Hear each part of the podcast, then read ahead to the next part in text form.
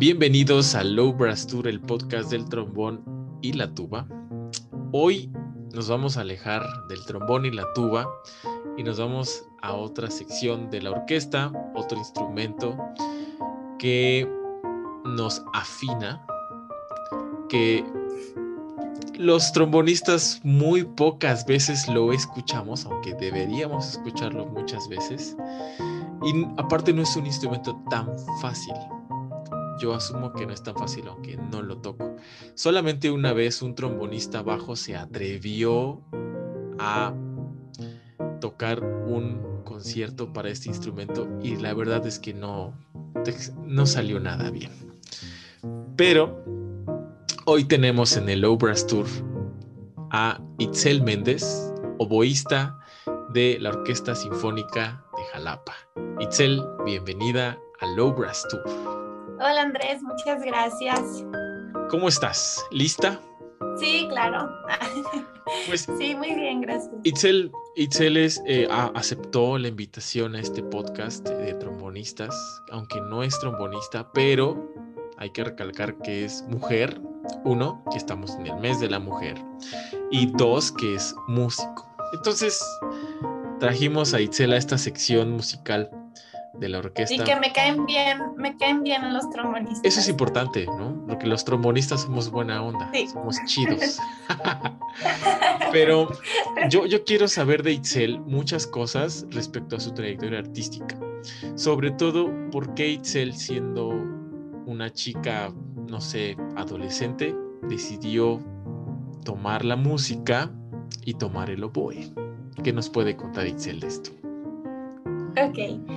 Em, yo comencé con clases de música a los seis años, o cinco o seis años, ¿no? Y bueno, yo después le pregunté a mi mamá por qué entré a clases de música, ¿no? Y me dice que que siempre estaba cantando y bailando y que dijeron, ay, todo el mundo le decía, tienes que meterla a clases de música. Entonces, mi mamá llevó a una escuela eh, a tomar clases de flauta dulce. Y ahí comencé y mi maestra, eh, después de unos dos años, creo un año, me dijo, eh, vamos a la escuela de música, ¿no? Donde te daban más formación como coro, como solfeo, ¿no? Y yo, ok, y ya comencé a ir a la escuela de música más oficial y después de un año ahí me dijo, ya puedes escoger otro instrumento. Y dije, ah, ok, ¿cuál? Y, este, y luego yo dije, bueno, me gustaría algo de viento porque ya tocó la flauta dulce, ¿no? Entonces me gusta. Y luego también le dije, y me gustaría estar en una orquesta, porque yo veía que ensayaban ahí la orquesta, ¿no? Me dijo, ok, este, vamos a, a, a que te voy a presentar los instrumentos, ¿no? Total que yo decidí que quería tocar uno de madera, no sé cómo, ¿no? Y fui a ver los exámenes de flauta, de oboe, de clarinete y de fagot. Obviamente yo solamente tenía idea de qué era el clarinete y qué era la flauta, ¿no? El oboe y el fagot, pues nadie sabe realmente qué son, ¿no? Y me acuerdo que fui a ver todos los exámenes y vi el oboe y no sé por qué lo escogí, ¿no? Yo no, no puedo decir realmente que me enamoré de él, simplemente me llamó mucho la atención y yo estaba segura que quería el oboe, ¿no? Este, por otro lado, creo que eh, no es tan común que la gente escoja el oboe. Normalmente te toca porque es el último que, que queda. Porque no hay quien lo toque. ah, este, tenemos, sí, no hay clarinete, no hay espacio en clarinete, pero tenemos un oboe y, y la gente pues le toca el oboe, ¿no? Entonces, digamos que yo en mi inconsciencia, tenía ocho años, pues lo escogí y entonces no puedo echarle la culpa a nadie de, de, ah, me obligaron a tocarlo, ¿no? Luego, en realidad, pues yo siempre quise ir a clases, ¿no? nunca me obligaron a ir mis papás ni nada. A mí me gustaba mucho. Y siento que, que una cosa que, que, que me ayudó mucho y, y por eso apoyo tanto los proyectos juveniles y las orquestas juveniles, todo fue que yo empecé a ir a los SIM a los 12 años. Y, y estuve hasta los 17 en los Sims, o sea, iba, estuve mucho tiempo. Ya casi tenías plaza ahí. Siento que eso, que casi, ¿verdad? Ah, y este, sí, ya tenía mi lugar ahí, este, pero en realidad yo siento que eso me abrió el mundo, ¿no? De, de bueno, me, me gustaba mucho tocar y todo, pero creo que el oboe es un instrumento muy difícil cuando empiezas. Y de todas formas, también sigue siendo pues un instrumento complicado, ¿no? Pero sobre todo de niño, te mareas, o sea, te, hiperventilas, suenas horrible, o sea, mis hermanos me decían, ya cállate, porque de verdad suena zapato así. te duele la boca, te duele la panza, te duele el brazo, o sea, es, es un instrumento que yo supongo que el trombón les pasa igual, es un instrumento muy pesado, ¿no? Muy, no es tan amigable como el piano, por ejemplo, ¿no? Yo creo que cada instrumento tiene, tiene sus vicisitudes diferentes, ¿no? Por ejemplo, en el trombón sí efectivamente es pesado, y cuando eres muy corto de estatura, tus brazos son cortos, pues llegas a cierta posición que ya tu brazo no tienes que estar estirando y cuando no tienes las posibilidades económicas o donde estás para comprar un trombón con más, eh, más sofisticado, pues tienes que aguantar vara, literal, pues con tu vara de, siete posiciones, ¿no? Sí. Em, yo sí había escuchado estos, estas leyendas de los oboístas que les duele mucho la boca, que les daba asco, que pasaban muchas cosas, ¿no? Pero superaste eso. Es que sí te... Pues todavía no lo supero, ¿no? Siento que aprendí a, a, vivir con eso y a, a aceptarlo y a, y a, ver toda la parte buena que me trae el instrumento alrededor de sus partes, digamos, pues complicadas, ¿no? Que, que más bien aprendes a lidiar con ellas y aceptarlas y, ¿no? Y a quererlo así, ¿no? Pero, o sea, es un instrumento difícil, difícil y bueno, es verdad que yo no, no toqué otros instrumentos, ¿no? Más que la flauta dulce y un poco el piano, ¿no? Pero sí noto que hay una cierta dificultad con comparándolo con otros, ¿no? Por el tema de las cañas, por el tema de la presión a la hora de tocar, ¿no? este, el sonido, o sea, a veces dicen que el sonido del oboe es horrible o angelical, no hay nada en medio, ¿no? O sea, dicen que es uno de los dos, ¿no? Entonces, bueno, eh, yo siento que lo que me motivó a seguir con el oboe fue, eh, aparte obviamente de, la parte musical que me gustaba que cada vez tocaba un poco mejor y todo, siento que fue la parte social, ¿no? De la música. Me, me encantó la idea de, que te ibas de gira, ¿no? Nos llevaron a España, nos llevaron a Estados Unidos, conocí todo México, todos los estados de México y conocía a gente, ¿no? A niños de todo el país que hasta la fecha siguen siendo mis amigos. Este, entonces, siento que esa idea es la que me atrapó a, querer seguir siempre en la música, ¿no? Y este, y bueno, después, eh, cuando tenía que decidir qué estudiar, yo estaba medio negada a estudiar música, pero como que sí quería. Entonces, cuando entras en ese conflicto existencial, eh, qué difícil difícil es escoger qué estudiar a los 17 años, ¿no? Muy difícil. ¿Cuál era tu otra opción antes de escoger música? Este, cuando yo hice la prepa, en el último año te, te hacen unos exámenes para ver qué puedes estudiar, ¿no? Como qué es lo que más te gusta y para qué tienes afinidad y todo.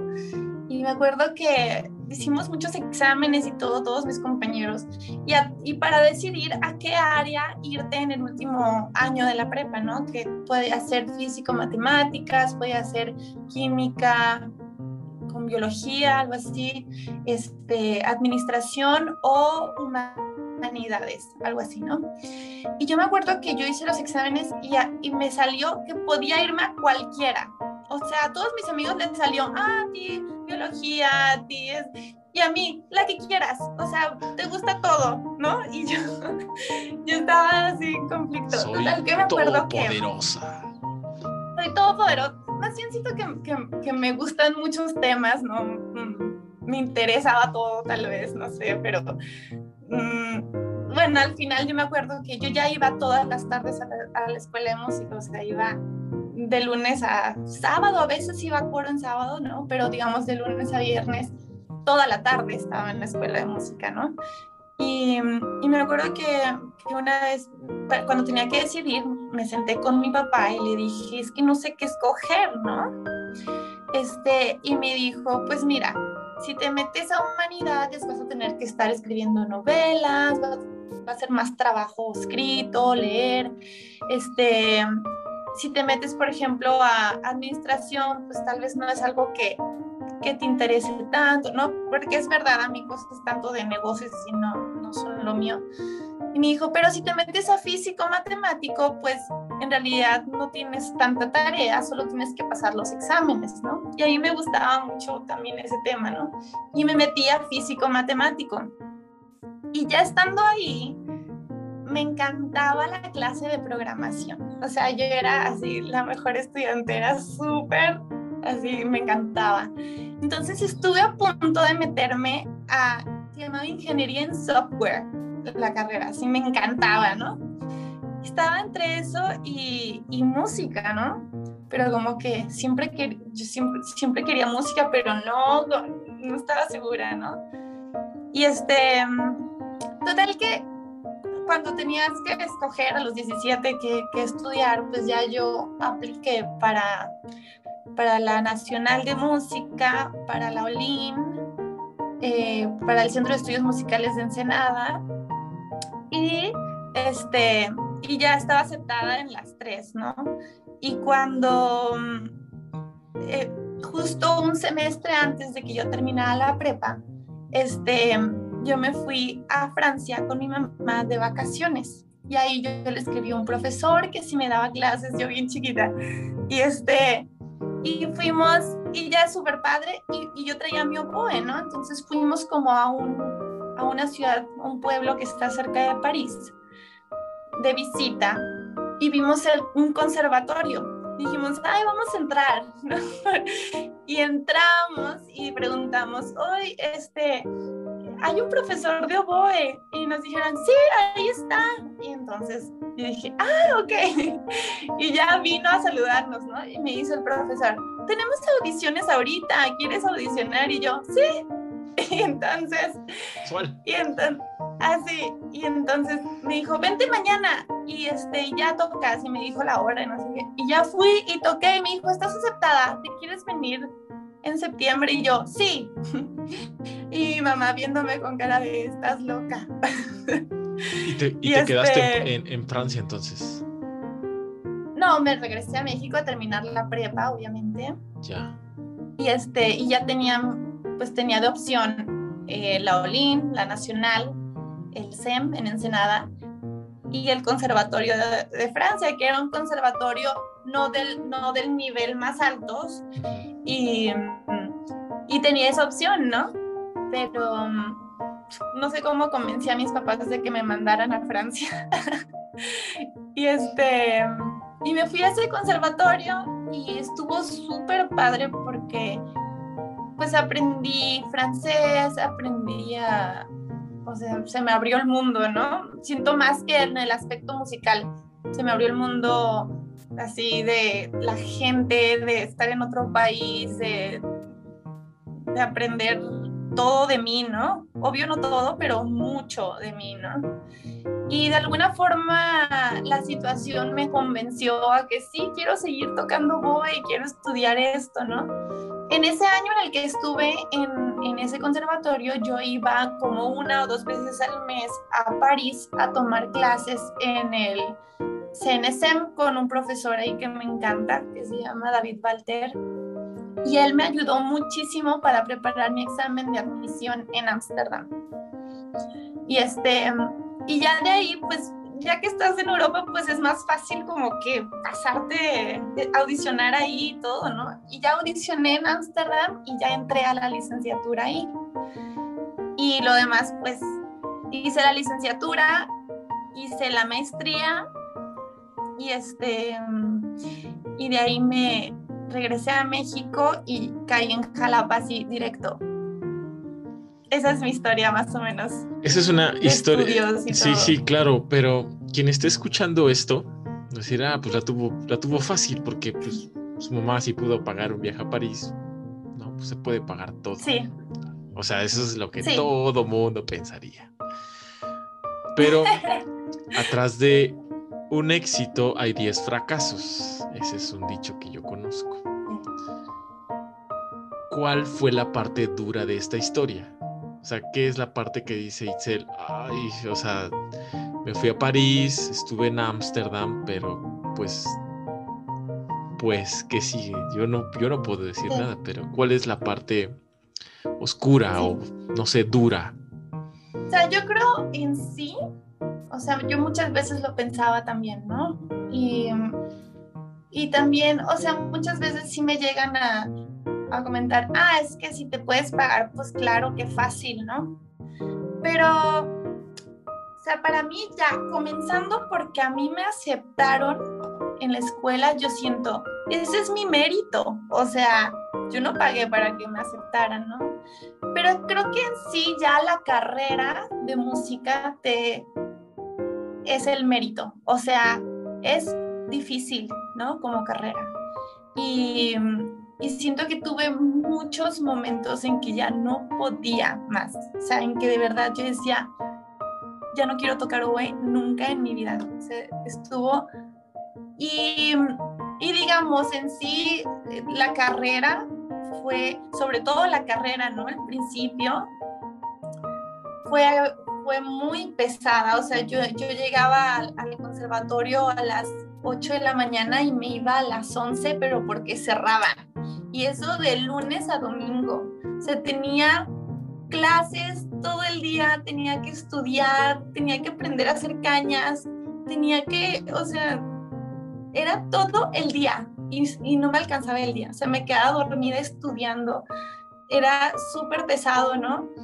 Que digo, ya en la maestría ya era otra cosa porque tenía tres materias, tal vez ya podía tocar mejor, ¿no? Ya era más fácil entender cómo estudiar, mm, estar un poco más segura de lo que soy, ¿no? Tanto como para ir a clase y no tomarme todo tan personal, ¿no? Cuando tienes 18 años y, y tomas clase y te dicen una cosa, te crees todo y emocionalmente a veces no es fácil llevar esa carrera. O sea, es, te comparas, hay, hay competencia, aunque, aunque tengo que decir que para mí el Conservatorio de Amsterdam es un ambiente muy bueno para estudiar. O sea, no se siente ese tipo de competencia mala, es todos muy como que te llevan todos para arriba, ¿no? Hay mucho apoyo entre la gente, no se siente tan pesado el ambiente, ¿no? Y eso es muy bueno porque por sí la carrera es pesada, ¿no? Entonces, y bueno, ya para la maestría me gané la beca de Fonca Conacit que te paga pues toda la colegiatura, te paga manutención y eso. Y, y bueno, yo de verdad estoy muy orgullosa de haberme la ganado. O sea, cuando, cuando apliqué éramos cinco, eran cinco becas para, para maestría y doctorado en música. Y yo era el quinto lugar. O sea, y casi lloro. Fue súper padre eso eh, para mí, ¿no?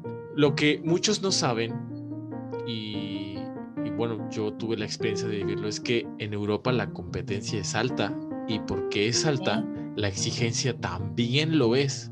O sea, atrás de ti hay 10.000 más que no solamente son de Europa, que van de Estados Unidos, Norteamérica, que van de Sudamérica, que vienen de Asia, de todos lados, ahí. Sí. Estar ahí. Sí, digo, no es tan fácil como parece, ¿no? O sea, podría parecer que, ah, qué bueno, pero, o sea, dentro de eso, este, yo hacía mucho, mucho, este, trabajaba como niñera, mucho. Eh, luego un periodo estuve trabajando digamos, en negro porque no te dejan trabajar si eres mexicano, ¿no? O sea, tienes muchas trabas así también de, no puedes audicionar, o sea, tienen así, ¿no? Pero estuve trabajando en una frutería haciendo smoothies, ¿no? Y haciendo sándwiches y, y este, y digo, a mí en ese sentido, pues me fue bien, ¿no? Pero tengo otros amigos latinos que se fueron, o sea, sin nada. Y ahí, o sea, se las arreglaron como pudieron. A mí me tocó tomar agua de la llave en España, por ejemplo. Porque, no, es verdad, es verdad, es verdad. Eh, porque una botella de agua me costaba 5 euros. Ay, es muchísimo. Sí, yo, yo o sea, tú dices, sí, ella dice, ah, 5 euros, pero yo decía, bueno, me compro una botella de agua hoy o mañana como en el conservatorio, ¿ves? Y se va a hacer uno en la garganta. Sí. Este, sí, sí. Tienes que... Sí, tienes que aguantar. Y, y, luego vas al cajero, no sé si te tocó a ti, y por ejemplo, eh, 5 mil pesos mexicanos los ves reflejados en dos cifras. Sí, es horrible. Y dices, ay, pero ahí en mi país es mucho, aquí es Sí. muy poco. Y me acuerdo Sí. también una vez que no tenía dinero y para lo único que me alcanzaba era para comprar una bolsa pequeña de esas de frutos secos. Esa fue mi cena. Y, y- pero te Sí, no, yo Sí, sí. sí comes arroz y, o sea, o, o es- me acuerdo que a la vuelta donde yo vivía había una pastelería, la pastelería de mamá, que la dueña es argentina, y como me acuerdo de esa señora con mucho amor, porque a veces me regalaba el pan. O sea, yo iba por un café nada más y estaba la promoción de café y el, y el croissant por 12 Sí. euros 75 centavos. Y yo dije, no, nada más, déme el café para... No, llévate el pan. Y ya, eso era todo mi desayuno y ya al llévatelo. Pobrecita, dice. Pero Sí. cuando ven tus fotos en las redes sociales dicen, ay, anda en Europa, de seguro tiene dinero. Pero son las cosas que uno tiene que pagar a veces por estar allá, ¿no? Eh, Sí, pero, pero a veces sí pienso, dentro de, de todo lo que piense la gente tiene que ser lo menos, ¿no? O sea, simplemente cada quien tiene su vida, sus oportunidades, su- sus proyectos, ¿no? Y si los logras, o sea, tendría que darte gusto que otras Claro. personas lo logren, ¿no?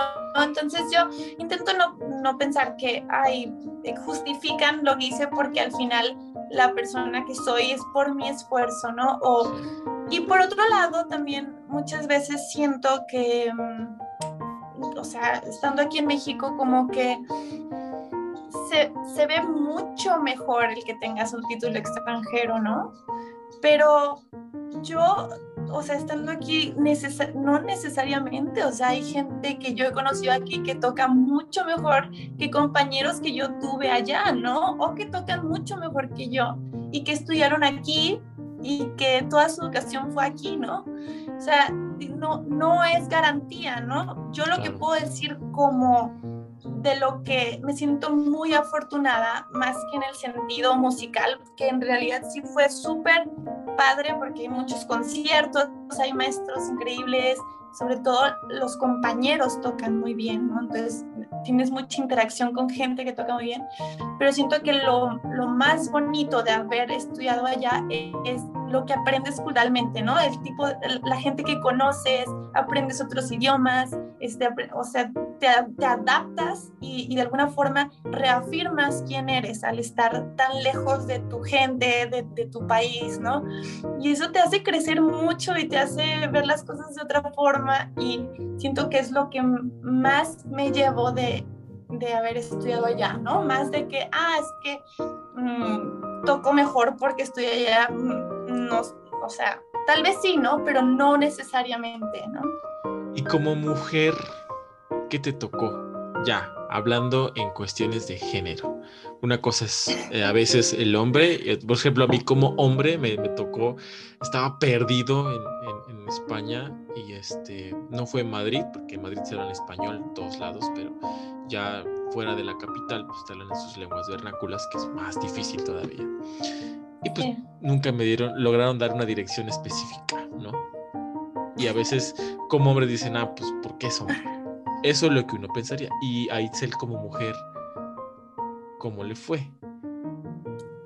¿Dices cómo me fue en Europa como mujer? En, vamos a poner de Europa y en toda tu trayectoria artística. ¿Qué ha pasado? Ok, este, mira, yo en realidad creo que ya, o sea, mi generación ya, ya hubo un cambio y grande, ¿no? Ya me tocó, digamos, estudiar de una manera privilegiada, ¿no? En donde, pues siendo mujer, estudiar una carrera, estudiar música, pues ya era, yo supongo, más común, ¿no? Y este, también creo mucha suerte en el aspecto familiar, ¿no? Mucho apoyo de parte de toda mi familia. Y este, digo, por ejemplo, me fui sola a vivir sola a, Francia a los 18 años, ¿no? Y me dejaron irme, ¿no?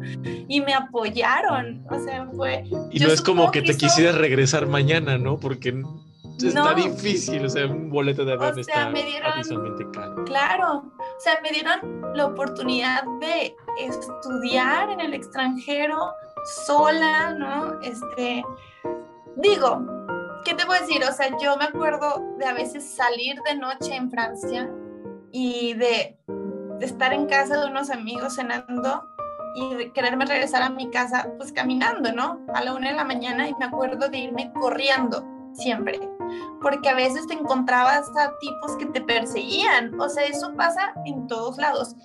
Supongo que en México es más común, pero allá también pasa, ¿no? Entonces yo me iba corriendo y llegaba así sin, sin poder respirar a mi casa, pero yo decía, o sea, yo aquí, o sea, no quiero encontrarme con nadie, ¿no?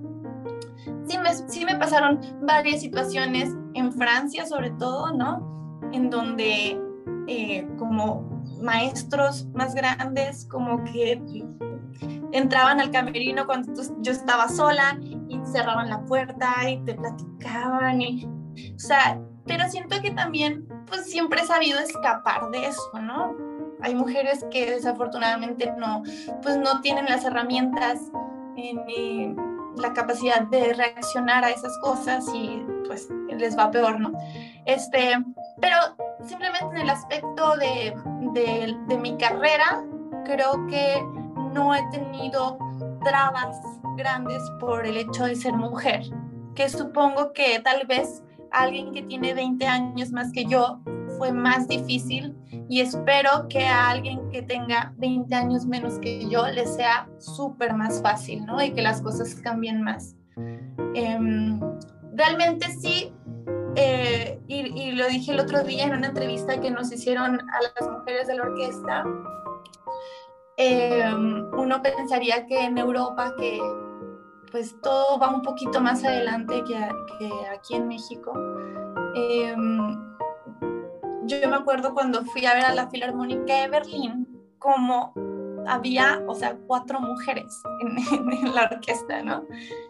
me impresiona eso porque dices, o sea, una institución tan grande en un país pues progresista, ¿no? Primer mundo, siguen con esa idea de que ahorita ya pueden entrar mujeres, ¿no? Pero, o sea, antes no podían entrar mujeres. Y también, ya que llegué aquí a México, empecé a hacer eh, un, bueno, no, desde Ámsterdam me metía a un, un posgrado en gestión cultural en la UAM en línea, ¿no? Y ahí, este, eh, vimos muchas cosas como de género las artes, ¿no? Y es, son increíbles las cifras, o sea, de repente sí sientes, uy, qué afortunada soy, ¿no? Como eh, incluso de, la cantidad de becas que ha dado el FONCA para apoyos en, de, estudios de arte, ¿no? Son 30% mujeres, eh, 70% hombres, ¿no? Este, cosas de cifras en las orquestas, ¿no? Creo, creo que salió una de las filarmónicas de la Ciudad de México por ahí de los noventas y salía que había, no sé, cinco mujeres y de esas tres eran extranjeras, ¿no? O sea, que dices, no había mujeres en las orquestas y supongo que en, en las directivas, eh, de las artes, ¿no? En muchas cuestiones. Entonces sí creo que me tocó una época un poquito más fácil, o por lo menos desde mi perspectiva fue más fácil. ¿no? Y creo que está cambiando, ¿no? Poco a poco y seguimos intentando hacer, digamos, conciencia, sobre todo de, de cómo era y de cómo muchas cosas siguen siendo, ¿no? Cuando, cuando justifican que, no, pero ahora, pues, este, se hacen las audiciones atrás de una cortina y si es hombre o es mujer, pues, si gana un hombre, pues es porque es mejor, ¿no? Pero todo lo que hay detrás para poder llegar a estar atrás de esa cortina es lo que cuenta, ¿no? O sea, cuántas mujeres tuvieron la oportunidad para poder ponerse atrás de esa cortina, ¿no? Eso es lo que, eso es lo que hay que hacer conciencia, ¿no? De que no es solamente de que, ah, pues ganó un hombre por, o sea, no es nuestra culpa, ¿no? No, hay muchas cosas que no permitieron a una mujer eh, llegar a ese nivel, ¿no? El que se haya embarazado, el que su familia crea que una mujer no debe estudiar, el que le haya pasado cualquier cosa en el camino que por el hecho de ser mujer no la haya permitido llegar a eso. Sí, son temas muy fuertes que desafortunadamente aún vivimos eh, y no nada más a veces como mujeres. Pero tú dijiste algo muy importante hace unos minutos, que por ejemplo en Europa, si tú eres latino o mexicano, a veces no puedes ni trabajar o ni siquiera audicionar. O sea, en Alemania, si no hablas alemán, no puedes entrar a una orquesta. O sea, eso nadie lo sabe. ¿no? Sí. Me ha tocado ver eh, a mí, por ejemplo, como latino, una audición en Australia, que solamente, o sea, tú mandas aplicación, te dice, no, solamente es para australianos. Este, y así, ¿no? Te puedes encontrar miles de cosas, pero lo que tú dices también es muy cierto. ¿Qué tanto has construido para llegar atrás de la cortina? ¿O qué tanto te has esforzado? Es un hecho que las mujeres tienen que dar el doble de trabajo físicamente que un hombre al tocar un instrumento. Sobre todo el trombón, ¿no? Por ejemplo. Sí, en el trombón, por ejemplo, sí tienes que dar así el cuádruple, pero hay mujeres que lo hacen. Fíjate que en Nueva York a mí me tocó ver cómo tocaron el concierto de trombón más famoso, que es el David Ferdinand. Sí, lo conozco. Sí, bueno, todo el mundo lo conoce, es como la cumbia del trombón, con mucho respeto para quienes se ofendan, por eso lo acabo de decir. Es como el Mozart. Exactamente, de lobo exacto. Eh, y bueno, pues la chica se aventó a tocar este concierto de trombón frente a muchos trombonistas eh, y con banda.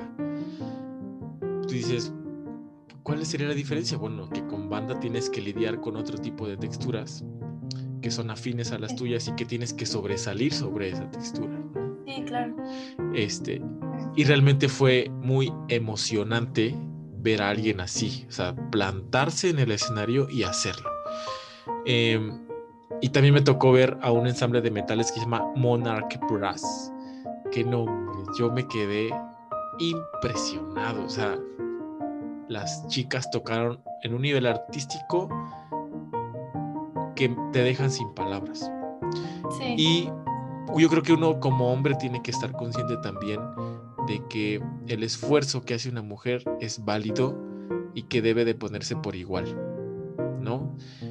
Te lo digo como hombre y te lo digo también como director de orquesta, ¿no? Porque a la hora de hacer música, pues eres músico. tienes que estar al mismo nivel, ¿no? Y tienes que estar preparada. Y para ir cerrando esta super charla, no manches, estuvo muy buena. ¿Qué le aconsejas a todas las mujeres músicos?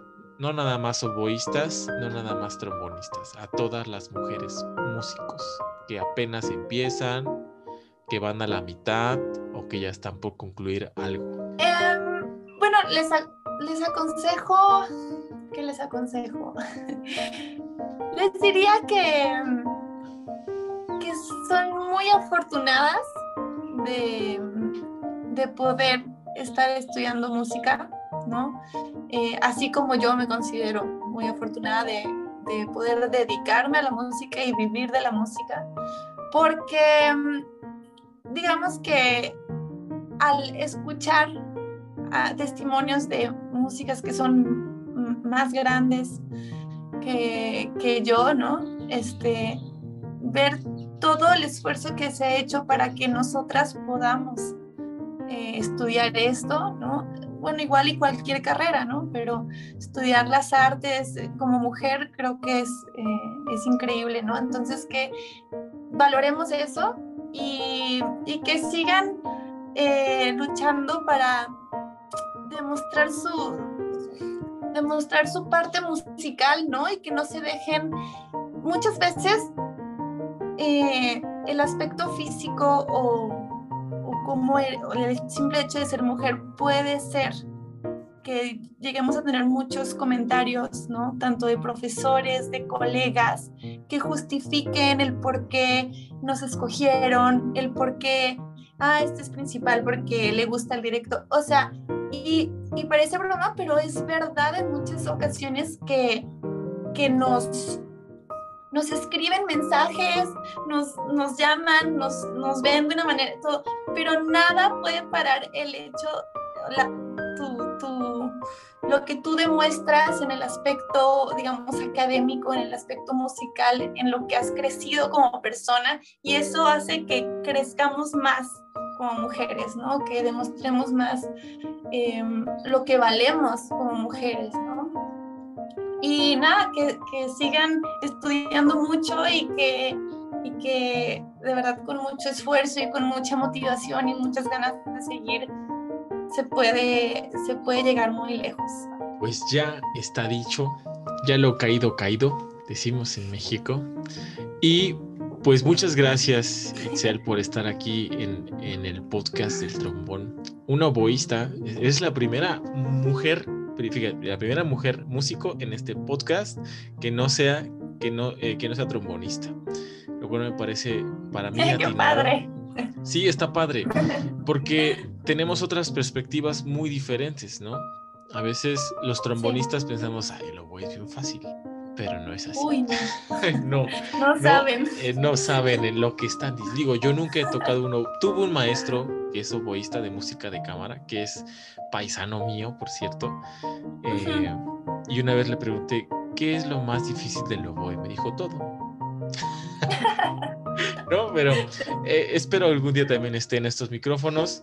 De mientras, yo quiero agradecerte mucho por estar aquí, Itzel, por compartirnos parte de tu trayectoria y parte de la visión artística que tienes como mujer hacia la música y hacia la profesión de ser músicas, porque ustedes son músicas, no son músicos.